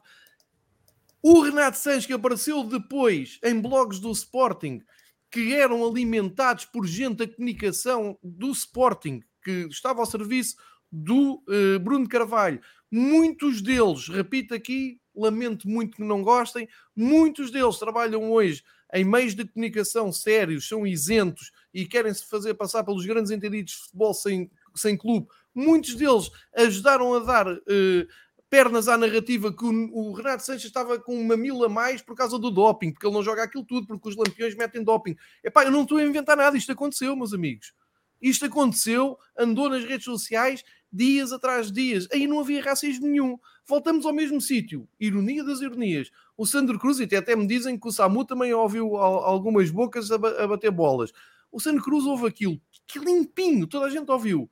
Epá, se ninguém se demite se a Sport TV não pede desculpas, se não há um castigo imediato, é um país de racismo. O futebol é só racistas, sim, ponto final. Aquilo do Marega foi um circo, uma palhaçada, todo, todos somos Marega, no dia a seguir era capa de jornal, mas o Sandro Cruz é menos que o Marega. E quando é com o Benfica B é um jogo menor, tudo errado. Passa a bola ao, ao, ao, ao Miguel, mas passa-lhe a bola de uma maneira à queima, porque junto a este, não sei se alguém depois quer acrescentar alguma coisa do racismo, eu estou a defender o Sandro, mando um grande abraço ao Sandro, eh, porque acho que ele não é menos que, que os outros, e como o Pedro já falou aqui no Paulo Sérgio, eu não resisto a dizer assim. Ah, e hoje tive, além da, da cena da, do grau de esteticismo da exibição do Benfica, por causa de um texto do Vasco Mendonça, eu gosto de dizer os nomes, o Vasco partilhou um texto, eu estou à vontade porque eu respondi ao Vasco no Twitter publicamente, porque ele publicou publicamente, e eu respondi publicamente. Disse, ao oh Vasco, não estamos de acordo porque tu estás fora do contexto, só porque ele escreveu ou deu a ideia de que, é pá, sim, eu gostei, quero ganhar mais vezes, mas quer ganhar de outra forma. Também eu. Só que digam-me lá, às vezes, que ganhamos, já viu o João Nuno falar do Laje, sim, mas em 149 jogos Sporting Benfica, e só falo de jogos ao Valado, ganhamos meia dúzia deles com a dar espetáculo. O normal não é isso. E o que nós queremos para o nosso clube, o que nós queremos é ganhar e, e, com uma exibição estrondosa, mas infelizmente isso não é muito alcançável, nem no Benfica, nem no Liverpool, nem em clube nenhum. O que nós queremos é que ao longo do ano o clube joga um futebol atraente, de forma que quando cheguemos aos derbys e aos clássicos tenhamos futebol suficiente para mesmo que tenhamos jogar em contra-ataque ganhar. É só isto. O Vasco foi o primeiro a concordar comigo no Twitter e apareceram depois al, al, alguns usuários do Twitter a dizerem ah, estás enganado, geralmente uh, isso é mentira, porque não é raramente. Não, não, é. O Giovanni, olha, Varela, peço desculpa pelos nomes. Sabri, Giovanni, Lindelof, lá. Uh, Jardel, no último minuto, tudo gols. E que o Benfica jogou bola. Nada. Nada. E, e, então eu saí da Alvalade a dizer, ah, que chatice, ok. Que chatice, não podes festejar. Aliás, que é, que é, o que vai acontecer daqui a um bocado a partir das 8 da noite. O Manchester não vai jogar nada e vai ganhar, é a mesma coisa.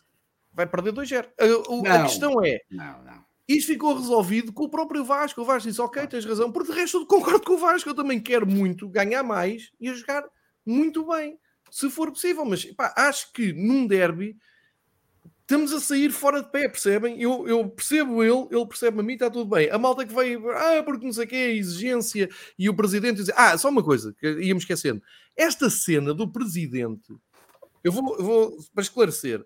O Vasco, muito provavelmente, no mesmo texto, se tivesse o Noronha na tribuna, iria ver ali qualidades que não vê com uma direção que não gosta, o que é evidente. É evidente, isto é igual a nós todos. Nós todos. Agora, aqui a questão é que se eu estiver à espera do presidente perfeito ou de uma direção em que me reveja a 100% e que esteja muito contente e que acho que é o melhor, sabem quando é que eu tinha apoiado o Benfica desde 84? Nunca. Nunca. Claro. Porque senão eu, eu ganhei 4-1 em Alvalade com o João Valde Azevedo. Um louco. Eu nunca votei no João Valde Azevedo. Eu adoro agora a malta dizer: é pá, tu vais à BTV, és conivente com aquela direção. Ah, eu podemos discutir isso, se calhar não. Se calhar eu vou lá dar a minha opinião e dou, e não tem nada a ver com as direções. Não tem. Eu nunca fui ali dizer votem neste ou votem naquele, vou lá falar de futebol. Como fui ao Alvalade com o João Valia Azevedo, como fui com o Fernando Martins, como fui com o Damásio. Epá, se estamos à espera de. Ah, só festejo como deve ser quando tiver um grande presidente. Então tenho aqui uma má notícia para vocês. Eu desde 84 nunca tive um presidente que mexesse as medidas de maneira a que saísse eufórico de qualquer jogo. E, no entanto, os 6-3, os 6-3 em Alvalade, uma linda coisa que houve. Sabe o que é que aconteceu a seguir? Despediram o treinador e foram buscar o Arthur Jorge. Bravo! Grande, gra, bravo, no auge do Benfica, porque o Benfica tem que almejar a ser assim. Pá, calma, uma coisa é uma coisa, o dia a dia do clube, a exigência, o que nós queremos, o, as nossas candidaturas ao clube é uma coisa. Outra coisa é o jogo. Quando a bola começa, nos 90 minutos, eu não me lembro quem é o porteiro, quem é o presidente, quem é o treinador. Eu quero que o Benfica ganhe. E acho que é assim com todos os adeptos do mundo. Ah, se não é, temos, temos aqui um problema. Finalmente, e desculpem aqui o esticância, quando eu Portimonense no Porto, porque me apareceu também um indivíduo, na sequência do que o Vasco escreveu, a dizer assim: é pá, Olampiões, O Klopp fez a mesma coisa que o Paulo Sérgio fez no Porto e vocês não se queixaram. Epá, espera aí. Só uma coisa. O Alisson é o quarto guarda-redes do Liverpool? Hum, não me parece. Firmino, Jota e Luís Dias são reservas do Liverpool. Anderson, Miller, Keita. Epá, vamos só. Dizer, eu, eu vou dar aqui a oportunidade depois do, do Miguel falar, e se o Pedro quiser acrescentar. Eu estou à vontade, sabem porquê? Que eu lembro-me de nós termos vindo aqui a público falar, a público, a, a, a, reunião, depois perder com o Portimonense. E se forem ao arquivo, elogiei o, Samuel Portugal, elogiei o Paulo Sérgio, disse que o Portimonense foi muito competente. E, olha, foi um jogo muito pior que o Benfica fez em Alvalade. O Portimonense foi uma vez à frente e fez um gol. Epá, chegar a quatro jornadas do fim, quando tem sete pontos acima da linha d'água, e chega ao Porto e por milagre ou por mistério diz assim: hum, isto aqui bem pensado era tiro, tiro o guarda-redes. Samuel Portugal é o melhor jogador do plantel do Portimonense, ponto. Grande época do Samuel Portugal. Muda a equipa toda. Eu, eu mandaram-me, eu partilhei com vocês a lista de número de jogos que alguns jogadores tinham na Primeira Liga, alguns era cerca de zero. E vamos a jogo, porque isto... há aqui duas questões. Primeiro, dizerem assim, ah, isso só os adeptos do Portimonense é que têm o direito de contas. Não, não. O jogo deu num canal que eu pago.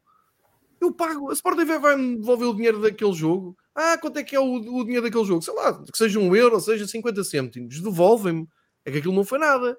E de 7-0 já estou escaldado com aquele do Jamor, que ainda passaram as culpas para mim. Calma. Já levei com 7-0, 2 7-0 é muito. Ah, a culpa não é da Sport TV do Portimonense. Não tem problema nenhum, agarram no telefone, ó, pessoal do Portimonense, devolvam lá o dinheiro do, desta transmissão, que aquilo foi um logro. Porreiro. Segunda coisa, malta do Benfica, que acha que é mais exigente que eu, que é mais benfiquista que eu e que são mais uh, moralistas do que eu. É para estar caladinho porque o Petit foi à luz que o Marítimo fez a mesma coisa. fez. Não foi bem a mesma coisa. Não mudou tudo, Uh, não me lembro se o guarda-redes mudou ou não, mas lembro que não mudou bem tudo. Lembro-me da justificação dele e mandaram uma justificação dele. Foi poupou os jogadores que estavam em perigo de exclusão e poupou outros que acha melhores para jogos em que acha que tinha mais probabilidades de ganhar. Faltou uma coisa que ele acrescentou na conferência de imprensa: é que ele fez o mesmo com o Porto. E este Portimonense neste campeonato vai ganhar à luz, na máxima força. Epá, isto é comparável. Vocês acham que isto é que é verdade esportiva? O Paulo Sérgio quer me convencer que isto não tem problema nenhum. E o presidente da SAD do Portimonense aparece hoje a dar baile. A dar baile. Aquilo na minha terra chama-se cagar em cima dos adeptos de futebol. Dizer, eu não vi ali nada de mal, vi novas oportunidades para os jogadores. Epá, assim, bravo. Sim, sim, obrigado por este, por este momento. Pá, desculpem lá, eu não papo isto do Portimonense e reparem que eu não utilizei a palavra Porto. Eu nem estou a dizer que há aqui uma ligação, porque há, porque há um Nakajima, há todo um Nakajima, há todos os milhões de um Nakajima que ninguém percebe muito bem, nem o Miguel deve perceber muito bem o que é que se passa ali, e são coincidências atrás coincidências que me podem levar aqui a um ponto em que o Miguel diz: é alto para aí. É que o Jackson marcou um penalti para a torre dos clérigos. E aqui, e bem, o Miguel para aí e diz assim: é pá, ó João, isso já não Estamos de acordo. Se calhar já não aí, se calhar já me estou a esticar, sou o primeiro a dizer. Epá, mas com esta narrativa é muito fácil colar à próxima, porque é mulher de César, não é? Agora, vamos tirar isto do lado e eu vou só dizer: epá, o Porto precisava que o Portimonense mudasse tudo. Não, então vou desculpar o Porto, sim senhor. Vamos só pensar. Foi uma paragem cerebral do Paulo Sérgio, que curiosamente estava muito desconfortável, não sei se vocês viram, em todas as uh, uh, intervenções que teve. Epá, a Liga Portugal acha isto normal. Os adeptos de futebol acham que isto é normal e vêm-me dizer assim: ah, isto acontece em todos os campeonatos. Quais? Do Sri Lanka? É, Epá, não acontece. Ponto final. E eu passo a bola para o, para o Miguel para perceberem que esta E antes de passar ao Miguel, que o Miguel vai falar muito tempo, ele agora vai estar para aí até às 10 da noite. Já vai estar até o Liverpool. Liverpool. Tem 40 minutos tu disseste uma coisa e tenho que só, só corrigir. Há ligações do Portimonense com o Porto. Isso é claro. O Teodoro Fonseca, maior acionista da SAD do Porto, financiou o Porto em 13 milhões com, através de uma offshore. Mas pronto, isso é um pormenor que fica para a justiça, como eu digo sempre, eu não posso, não posso fazer acusações. E, entretanto, ficamos a saber que o Pepe e o Tabata não jogam porque saíram os castigos agora mesmo. 23 dias de suspensão para cada um. Miguel. A seleção joga de, em breve. Não faço ideia, mas eh, claramente o Porto foi mais prejudicado que o Sporting, porque o tabaco não nos vai fazer tanta falta. O Pep talvez, não sei. Perdemos um titular para jogar. É, não, é mas, também, mas também vocês não precisam, cá. Mete sai um titular, entra, pode entrar um gajo daqueles de colete azul, é a mesma coisa também. Não, vamos buscar um ao Portimonense, um dos, um dos que nos jogou. Olha, olha, pede ao Paulo Sérgio, caralho, um defesa central, que aquele arranjo. Tem lá um que tem para 5 minutos. Isso é no genial, Miguel. Elvas pode voltar a jogar.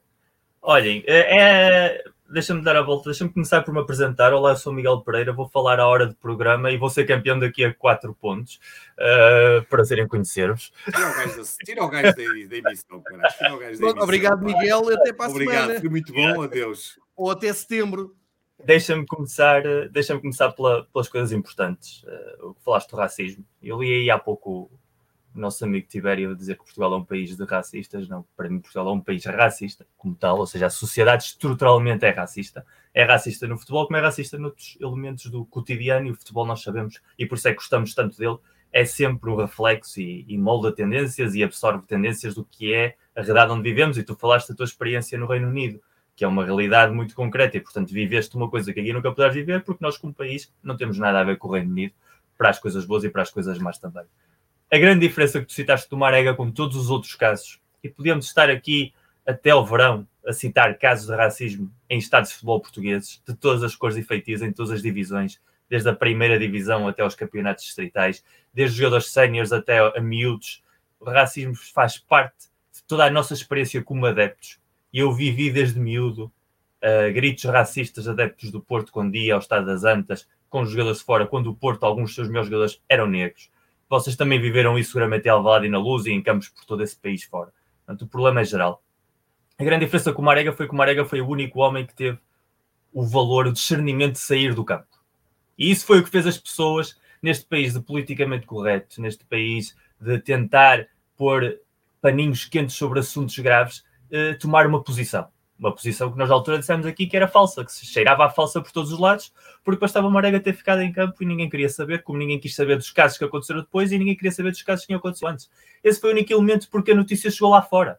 E quando as notícias chegam lá fora, então temos de dar uma imagem de que nos preocupamos com algo. E como saiu na Marca, e como saiu no L'Equipe, e como saiu no France Football, e como saiu no The Guardian, e como saiu no Gazeta dello Sport, o Marega a sair do campo, então Portugal tinha de ser um país que ia fazer tudo para lutar contra o racismo. Tretas nós, na altura, dissemos que eram tretas, provaram-se que foram tretas. Todos os casos. Duas semanas depois aconteceu com, com o Conté do, do Moreirense, e aí já ninguém queria saber do Conté.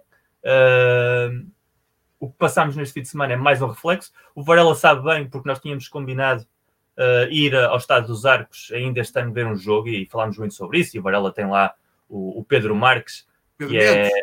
Pedro Mendes, desculpa. O Marques está no Jubilee. É, mas já é vemos de ir, ainda dá tempo de ir. Não, não, não, a questão é que eu queria dizer, eu este ano não vou ao Estado dos ah, Arcos. Ah, sim, claro. Eu não vou ao Estado dos Arcos e não é pelo insulto dessa adepta, é pela posição do clube.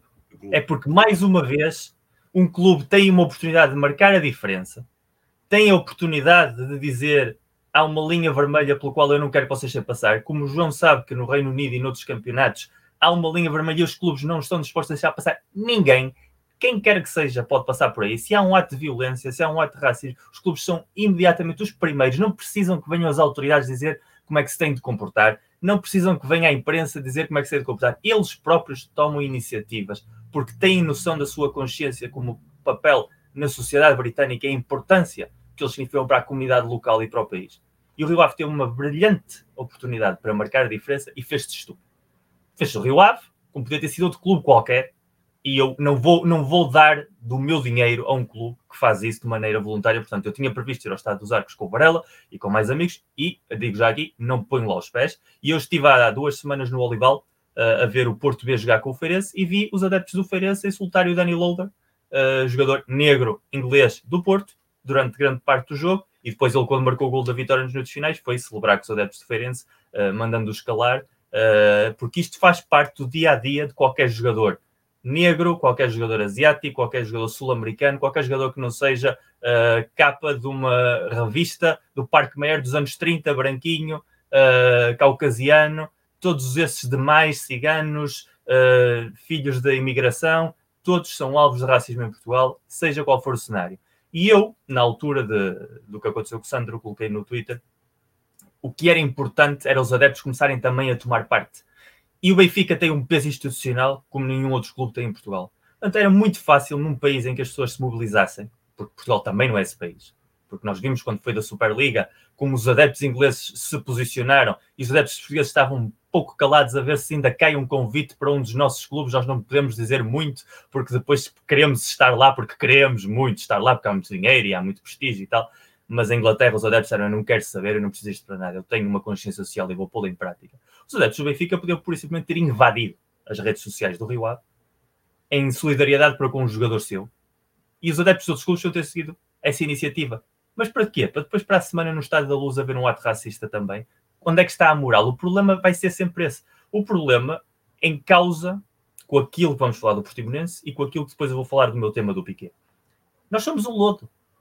Nós somos um lodo para tudo. Ou seja, nós estamos aqui a falar em América Vaqueira porque vemos futebol há muitos anos, gostamos uh, dos nossos clubes, estamos de futebol em geral, mas nós sabemos que vivemos no lodo. Vivemos no lodo que conspurca absolutamente tudo aquilo onde a bola toca. O nosso futebol tem mais lodo que um campo de futebol inglês dos anos 70. E quem viu resumos de futebol inglês dos anos 70 sabe que havia ali muito lodo. Aquilo não eram relevados, nem eram ervados, aquilo eram ludaçais. E o nosso futebol tem muito mais disso. E o caso do jogo, o Portimonense tem, tem exatamente todos os ingredientes para encaixar na narrativa do logo. Portimonense, como é óbvio, através das divulgações do Football Leaks, tem uma relação privilegiada com o Porto através do Teodoro, como disse o Varela. E isso é das coisas que mais me envergonham no meu clube que haja uma relação tão próxima com um empresário que está ligado a outro clube, uma relação que foi vista em várias transferências, a maior parte das quais inexplicáveis, de jogadores que vieram de Portimão para o Porto e de Porto para Portimão, uh, de rumores nunca provados, mas sugeridos, de empréstimos uh, ao Porto para pagar salários ou para pagar algum tipo de dívidas. Portanto, essa relação foi divulgada no Football Leaks. O Porto, como o Sporting, na altura, utilizou o Football Leaks e a figura do Rui Pinto para aquilo que lhe interessou para a sua narrativa, que eram os e-mails do Benfica. E, portanto, aí glorificou uh, toda essa campanha de divulgação de correios eletrónicos que colocava o Benfica como, como alvo. E nós sabemos bem da aliança que houve das estratégias de comunicação entre esse Porto e esse Sport. Óbvio, obviamente, a parte do Futebol Leaks que também falava do Porto, falava das relações de Filipe Pinto Costa com o clube, falava de muitas negociatas, como também havia casos que falavam do Sporting e daí ninguém queria saber, ninguém queria falar. Portanto, é normal que qualquer clube que está ligado, através do Futebol Leaks, a todas essas polémicas, se aparece, aparece no Estado do Dragão a mudar seis ou sete titulares, a primeira sensação que dê, a segunda e até a terceira, seja este jogo está a comprar. É absolutamente normal. Porque essa é a realidade, porque nós deixamos que essa seja a realidade. E a primeira narrativa e a segunda e a terceira vai sempre encaixar nisso. E vamos todos sempre encontrar maneira de sempre que isso acontece com outros clubes, de fazer encaixar a mesma narrativa. O Petit porque era ex-jogador do Benfica, não sei quem no Sporting porque emprestava jogadores a um determinado clube, o Benfica em determinada altura porque pagava salários dos outros clubes quando contratava os jogadores que depois nunca chegavam a estrear a liga principal. E temos N, N, N histórias que vamos sempre rebuscar ao lodo, esse baú de lodo que temos aí acumulado todos. E a mim fez-me lembrar muitíssimo, obviamente, que em relação a este jogo em concreto, eu não entendo a suplência do Samuel Portugal. Sei que tem quatro amarelos, sei que se levar um quinto amarelo podia não jogar contra o Moreirense. Sei que o, guarda-redes que jogou é internacional do Irão, ou seja, não é propriamente um juvenil, não é um mil 19 anos, é um guarda-redes de 28 anos que teve um recorde de invencibilidade de futebol asiático, portanto, propriamente não é nenhum uh, coxo. Mas eu não entendo a lógica de não jogar com Samuel Portugal num jogo que o Porto ia ganhar, para mim, sim ou sim. Porque não é por casualidade que vem de 57 jogos seguidos em Portugal sem perder. Portanto, entre que o Porto é claramente a melhor equipa do campeonato, entre que o Porto tem uma capacidade de produção ofensiva acima da média e os números estão aí que o demonstram, não vejo nenhuma lógica na ausência de Samuel Portugal. Nenhuma, zero. Portanto, o Paulo Sérgio que explique. Porque eu não tenho explicação para isso. Agora, também sei que o Portimonense foi sem seis jogadores que estavam suspensos ou lesionados. Lesionados, não sei se estão lesionados ou se deixam de estar lesionados, mas a justificação foi essa. Sei que o Nakajima não está lá por contrato como foi uma cultura muito do nosso futebol durante os anos 90, de que os jogadores não jogam contra clubes que os emprestam, porque A, proteger o jogador se joga mal, está vendido, ou B, se decalha fazer um golo, como por exemplo fez o Jorge Costa, quando era jogador do Porto emprestado ao Marítimo e marcou um golo contra o Porto com a camisola do Marítimo, e depois sofreu na pele, quando voltou ao Porto, esse golo que na altura quase custou um campeonato ao, aos azuis e brancos. Portanto, temos aí milhares de motivos para discernir que tipo de alinhação é que houve do Portimonense ou. Continuo a não entender a sequência de Samuel. As outras alterações, entendo-as entre as lesões e as suspensões. Já ouvi dizer que as suspensões são forçadas porque senão o jogador podia levar o amarelo contra o Porto, que era altamente provável e que, portanto, não jogava o jogo a seguir. Mas essa rotação de cartões fazemos até nós nos Jogos da Liga dos Campeões. Quando achamos que vamos classificar-nos para os oitavos de final, tentamos limpar cartões e isso faz parte da cultura de futebol e aí eu também não vou entrar. O que sim vou entrar é em dois pontos. Ponto número um. Durante vários anos eu ouvi o João dizer, e com toda a razão, que o Benfica foi tetracampeão em Portugal e nunca houve ninguém que deu mérito a nenhum dos campeonatos do Benfica. Eu já vi o Porto ser campeão europeu e no ano em que o Porto foi campeão europeu saltaram as, as conversas, no ano não, mas nos anos a seguir, que o Porto tinha comprado jogos uh, através da célebre uh, leak de chamadas na altura do Apito Dourado, no ano em que ganhámos a Champions League. Agora também já tenho ouvido várias pessoas dizer, de outros clubes como está porque isso é circular, que este Porto não merece ser campeão, porque uh, está tudo comprado, isto é tudo um esquema, o Taremi ganha, cava 50 penaltis por temporada, tudo mais. Mais uma vez, a falta de cultura desportiva do nosso futebol é congénita, porque nunca ninguém é um campeão meritório em Portugal. Se o campeão é o Sporting, é porque os outros não quiseram competir, porque é uma coisa que só acontece de 20 a 20 anos, foi um acaso, um azar, não sei o quê. E eu aqui o ano passado disse ao Varela, e está provado que o Sporting foi um campeão mais do que meritório. O Ruben Amorim já disse que o Porto ia ser um campeão justo. Disse no, eu, eu, não estou a falar de protagonista, eu não estou a falar de protagonista, estou a falar do ambiente que nos rodeia. Ah, sim. E entre nós, claro. entre a 10... Campeão porque é de 20 e 20 anos. Pronto, lá é? está. É. O Sporting é campeão porque é 20 e 20 anos, o Benfica porque é. Ai, ai, ai, ai. Da fruta. E tira nunca, tira a voz. temos a capacidade de dar mérito a ninguém. Porque está impregnado em nós, porque, porque também nos posicionamos para isso, porque há tanto lodo, há tantos exemplos que podemos ir buscar cada um de nós dos outros, que é muito mais prático e muito mais cómodo mergulhar no lodo, às vezes até de forma quase inconsciente, do que dizer, esta equipa joga bem para caraças esta equipa merece ganhar, esta equipa é um rolo compressor, esta equipa tem nota artística, ou esta equipa sabe competir, que é uma coisa louca. O que fazem lá fora e que nós tanto invejamos é aquilo que nós somos incapazes de fazer cá dentro. E eu contra mim falo porque eu também me lembro em campeonatos que o Benfica ganhou dizer, não, isto está comprado. E eu disse isso. E aqui estou aqui a assumir que disse isso. E provavelmente Agora fui tem o, o, exemplo do Renato Sanches, só para lembrar. Sim, e provavelmente eu fui estúpido a fazer essa afirmação. Olha, Porque eu nunca disse é, o Renato Sanches, portanto, à vontade. Eu também nunca disse o Renato Sanches, mas eu posso ter dito várias vezes que o Benfica ganhou campeonatos que são comprados. Ah, o Benfica e o Porto, isso não tenho dúvida. Ah, é para falar claro, disso agora? Não, é, não. Mas percebes que eu estou? Até nós, claro, que temos claro, supostamente algo mais de cultura desportiva, o que sabemos, entramos na tentação de cair nisso com uma facilidade muito grande. Porque os próprios clubes se põem nessa posição. E o Portimonense pôs-se nessa posição de maneira completamente ridícula. Porque o Porto ia ganhar aquele jogo sim ou sim. Porque tem ganho todos porque o Porto não é uma equipa que está a perder pontos, a ter tropeções, que diga, pá, eu vou precisar mesmo de um favor. O Porto, o ano passado, ganhou em Portimão com um gol no minuto 92 de cabeça num canto. Se o Portimonense quisesse ter oferecido pontos ao Porto, o ano passado tinham dado mais jeito. E bem que os suámos. Ganhámos o jogo, mas ao minuto 92 e por sorte. Portanto, se queriam ter feito alguma coisa, era ali, não é aqui a jogar em casa, com uma, uma espécie de dream team que o Conceição conseguiu montar com os retalhos que ficaram depois da venda do Dias, uma equipa que tem uma capacidade ofensiva fora do normal, que tem ali jogadores que vão ser muito bons, que ainda não são super mega estrelas, mas têm ali muito potencial, Vitinho, Fábio Vieira, Otávio está a fazer uma grande temporada, o Taremi está a fazer uma grande temporada. Não há nenhum tipo de necessidade de criar tanto ruído, tanta polémica. Mas a nós, cai-nos a tentação sempre, tanto pela atitude das instituições, neste caso Portimonense, porque foi o Portimonense que mudou o 11, e eu não sei se podia assumir o 11 porque recebeu uma chamada do Presidente do Porto ao Presidente ou o maior acionista do Portimonense, foi iniciativa própria do Portimonense, foi uma iniciativa eu não faço a menor ideia, mas o nosso futebol permite-nos acreditar em todos os cenários e haver justificações para todos. Isso é que é o triste. Agora, que eu não tenho dúvidas que este Porto é um grande Porto, para mim é o melhor Porto desde que o Porto ganhou com o Vilas Boas, campeonato, taça e taça Fernando eu não tenho a menor dúvidas, e não tenho dúvidas que vamos ganhar este jogo fácil fácil. Ou seja, é completa e nem sequer íamos ter necessidade com todos os titulares do Portimonense. Ninguém ia precisar de um mergulhinho claro. do Taremi.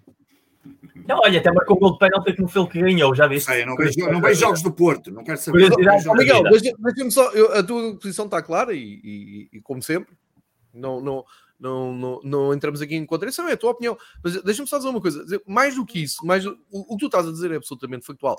Mas sabes o que é que me faz que eu, mais confusão e o que é que me revolta mais? Ontem à noite a Sport TV no seu programa, acho que é, chama-se Titulares, estava a falar do, do Porto Certo, Portimonense 0, como se fosse a coisa mais natural do mundo, como se tivesse sido um jogo em que o Portimonense veio na máxima força. Ah, não quer saber se estavam impedidos ou não estavam, se houve rotação ou não, mas aquilo de normal é que não tem nada, como tu dizes. Agora, eu, repara que eu tive o cuidado de não dizer que o Portimonense rodou porque o Porto pediu ou porque há ligações ao Porto ou não. Que há, a gente sabe que há. Não, não, não é... Mas, mas a, é minha narrativa, a minha narrativa não é essa. A minha narrativa é, ah, aconteceu ali alguma coisa. E sabes porquê é que eu digo, eu digo isto? Porque no dia a seguir os jornais, os jornais, os três jornais, dão uma capa e quem não sabe nada disto, olha, o Porto atropelou o Portimonense. Pá, e eu olho para aquilo e disse, calma, não é bem atropelou o Portimonense, não. Aconteceu ali qualquer coisa estranha.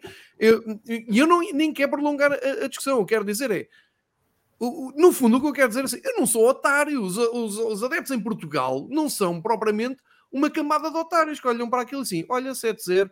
Uh, houve um, um, profissional da Sport TV durante a, a, a, a, transmissão sim, é natural que o espectador não esteja tão familiarizado com os jogadores do Portimonense que eles não são utilizados. Opa, mas claro que não são muito utilizados, porque se fossem utilizados... Mas, se, mas, ele, teve, mas ele teve o trabalho de explicar porque é que seis não jogaram titulares?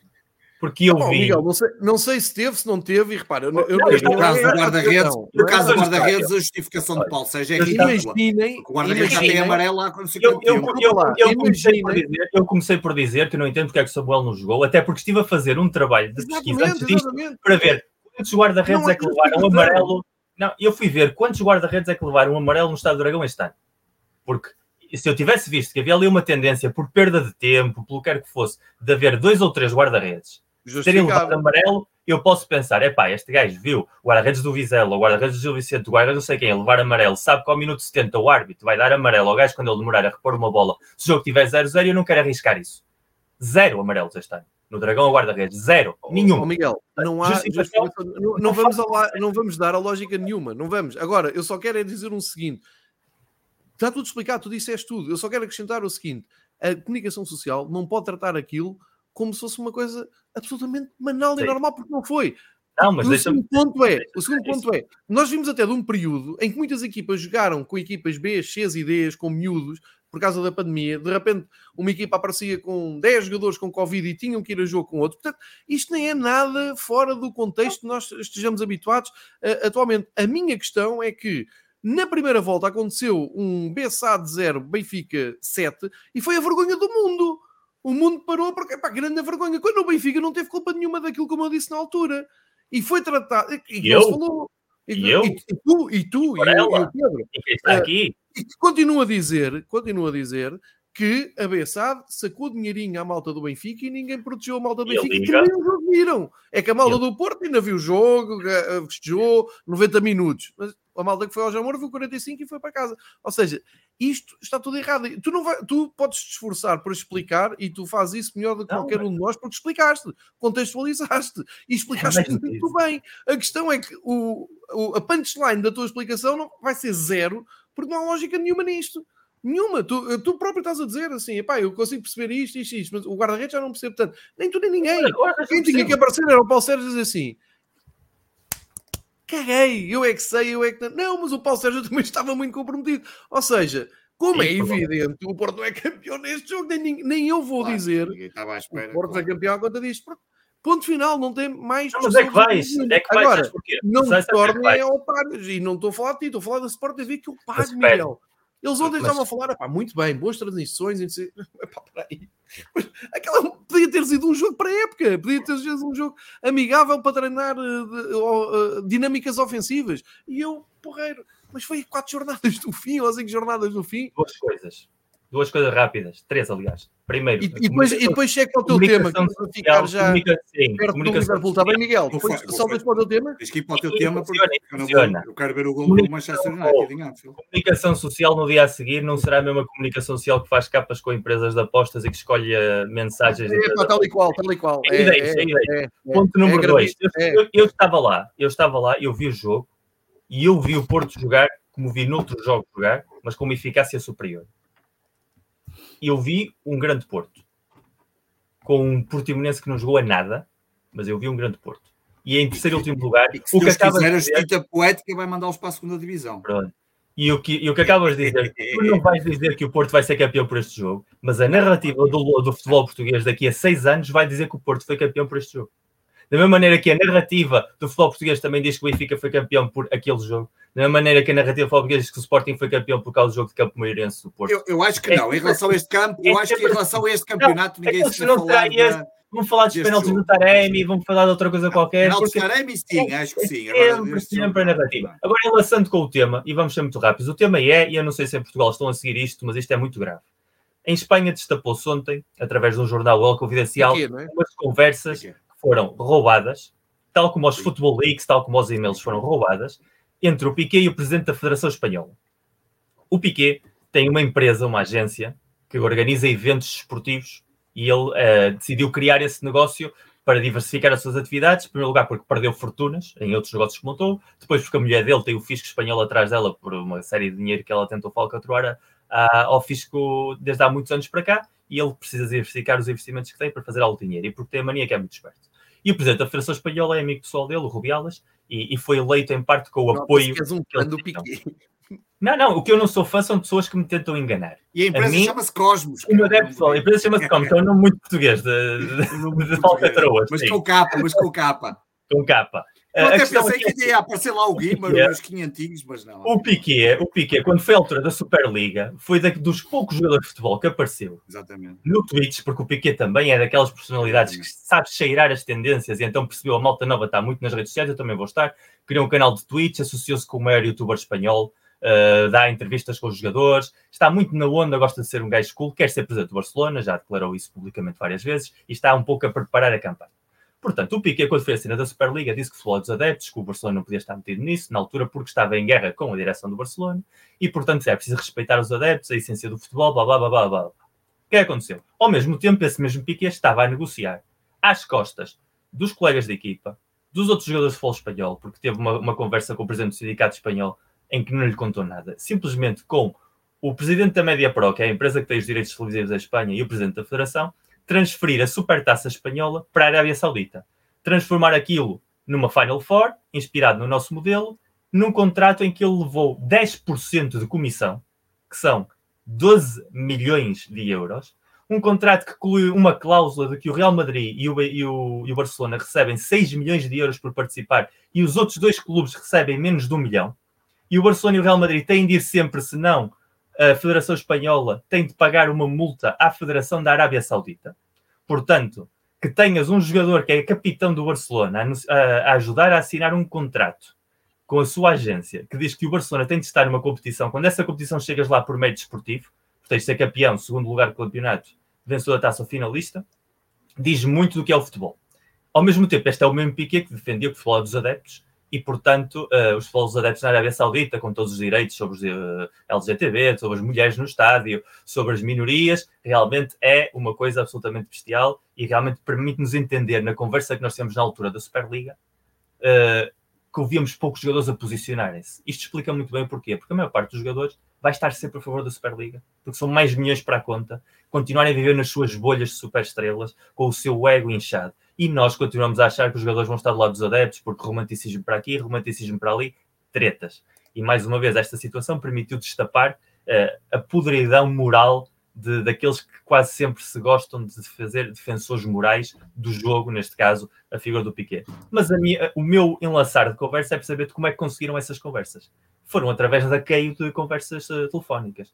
Em Espanha, que é um país que também tem bastantes polémicas, ainda não há o debate no ar como houve em Portugal de o papel que teve um hacker, que não faço a menor ideia quem seja, não sei, uh, ainda não foi reclamado por ninguém, o jornal diretamente do aquilo, em conseguir essa informação. Nós aqui, quando foi a altura do Football Leaks, como eu disse ao início da intervenção, e por isso é que quero fazer a ponte, o Porto pegou na informação que lhe interessava, que é o Benfica, são os padres, o Sporting pegou na informação que lhe interessava, o Benfica, que são os padres, o Porto esqueceu a informação que não lhe interessava, que são os contratos com o Portimonense e com o filho do Pinto da Costa. O Sporting esqueceu as informações que andavam por lá de contratos de jogadores. Portanto, aqui pegou-se numa maneira de conseguir informação ilícita, como é a maior parte das informações conseguidas por jornalistas de investigação, costumam ser ilícitas, e quem está no jornalismo sabe que é verdade, porque se formos pelos caminhos lícitos, a maior parte da informação está tão protegida ou está tão bloqueada que nunca chegaria cá para fora. E aqui o que se transformou foi a demonização de como se conseguiu a informação, porque uns pegaram no Acre e fizeram dele Deus, Pai Todo-Poderoso da Terra, outros fizeram dele o demónio na Terra, e o João sofreu isso aqui, e portanto é importante dizer isso. Estamos aqui a falar com alguém que padeceu da, do aluvião de sem vergonhices que houve na altura dos e-mails, mas no entanto a Espanha, se não tivesse sido este Acre, ninguém tinha sabido disto. E era uma coisa extremamente grave que tinha ficado encoberta. Portanto, isto para mim, o importante do que está aqui a acontecer é debater no futuro se nós realmente queremos saber os podres do futebol, não há outra maneira de chegar lá. É que não há. Porque são, há tanto poder por parte de governos, instituições, agentes de futebol, jogadores, a maneira como eles trabalham a informação, como escondem, como limpam, como lavam a imagem. O Piquet ontem deu uma entrevista no Twitch de madrugada a tentar limpar um pouco a imagem dele para fazer um controle de danos, tentar antecipar-se à situação, porque eles já sabem os truques todos do livro. Nós, como adeptos, nós que queremos saber a verdade, ou pelo menos parte dela, vamos estar sempre dependentes destes, destas maneiras ilícitas de conseguir informação para chegar a ela. Agora, devemos demonizar ou exaltar a condições de heróis? Não, nem um nem outro. Devemos é filtrar aquilo que estamos a receber e entender e contextualizar. E aí, deixo para que quem esteja interessado investigue mais estes dias sobre o que está a passar em Espanha, porque o que está a passar lá seguramente também passa cá, noutras dimensões. E se nós soubéssemos o que é que se falam nas reuniões dos presidentes da Liga, onde são todos inimigos à entrada, são todos inimigos à saída, mas lá dentro é tudo como padrinho. Se nós entendermos o papel que tem a Sport TV em definir coisas do nosso futebol da mesma maneira que a Média Pro tem em Espanha, se calhar entendíamos muitíssimo mais coisas. E aí faria com que o guarda-redes titular do Portimonense fosse um tema muito menor em comparação com coisas muitíssimo mais graves que estão a apodrecer as, a base estrutural do nosso futebol em toda a linha. E fecho o rant. Isto para dizer que o que interessa do Piquet é a Shakira, não é? Toda a gente sabe. Do ponto de vista do negócio, gostava não, não há, não há de, de qualquer ponto de vista, João, de qualquer ponto de vista, seja de que ângulo for, o que interessa do Piquet é Shakira. Estou numa, como estou numa semana muito produtiva em termos de bilheteira, com Rosalia e, e com os Muse no, no Rock in Rio, já tenho a Dua Lipa, se, eh, se a Shakira quiser vir limpar impostos para... Uh, Rosalia, Dua Lipa e Shakira, portanto estás a falar de um threesome, é isso? Eh, muito bem. Não, Muito obrigado, Pedro, por essa.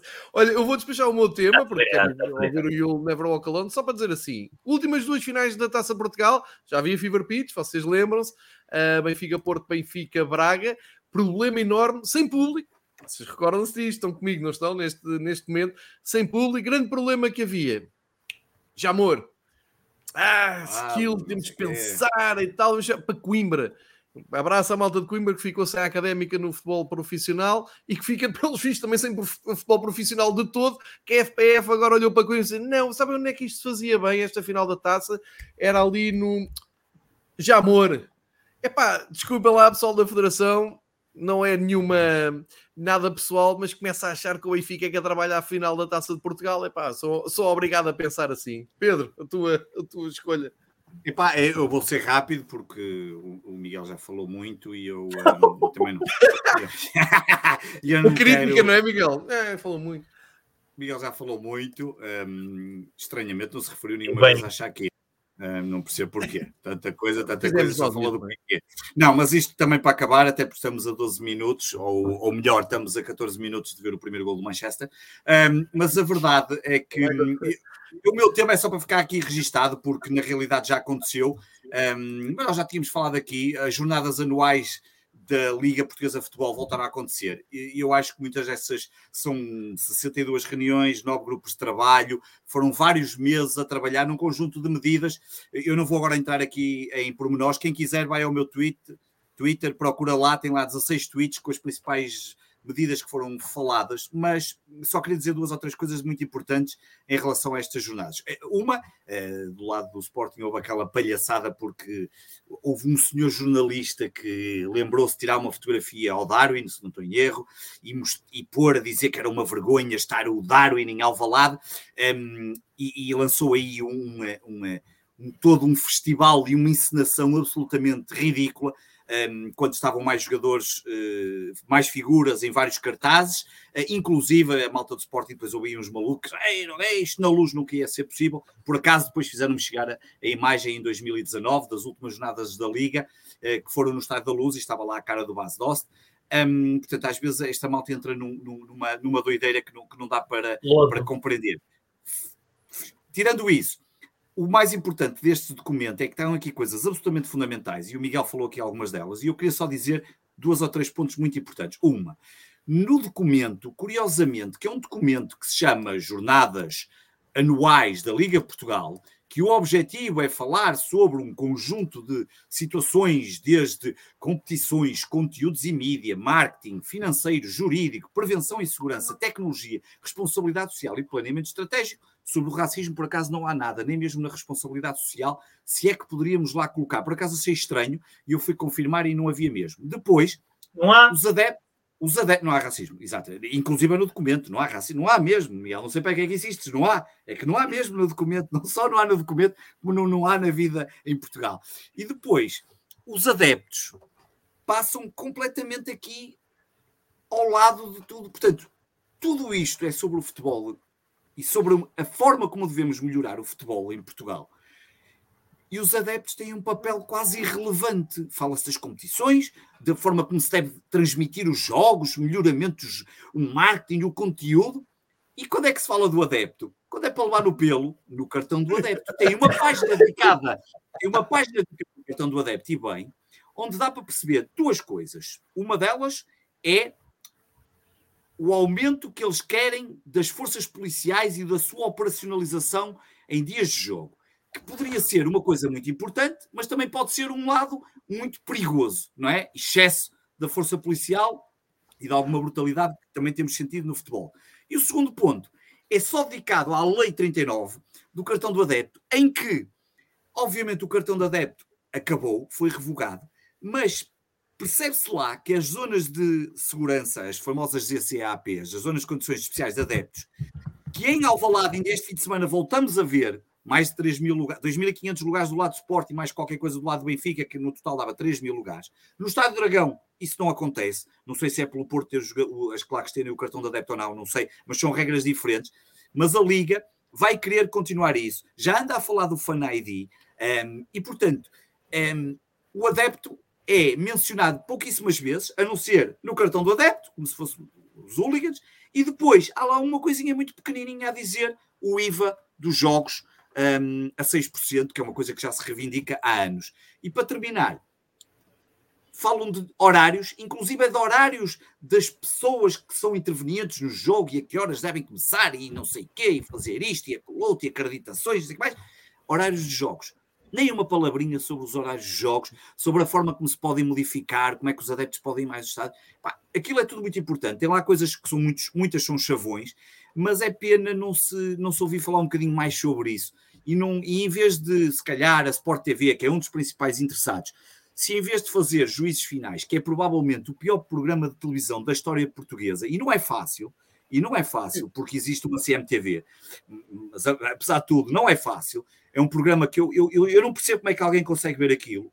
Aquilo é, é tão demoníaco, não só para aquela pessoa que ainda acha que não, deixa ver se eles têm razão, deixa ver. Tem mesmo razão, adianta de caraças, mas é, é uma coisa absolutamente demoníaca como depois o principal órgão de comunicação, que neste caso é a Sport TV, um dos, um dos grandes patrocinadores, epá, não, não, se debate, não se fala, não se ouve nada, epá, tem que ser sempre os descostumes, os, os, os gajos que têm 200 ou 300 visualizações, ou seja, nos Benfica FMs, ou nos Sport 160, ou nos segundo pós, ou nos Panencas, pronto, somos pouquinhos, mas olha, eu acredito que um dia, um dia vamos ser mais do que os broncos, que ainda aparecem aí pelo, pela, pelas, pelas redes sociais, a insultar tudo e todos.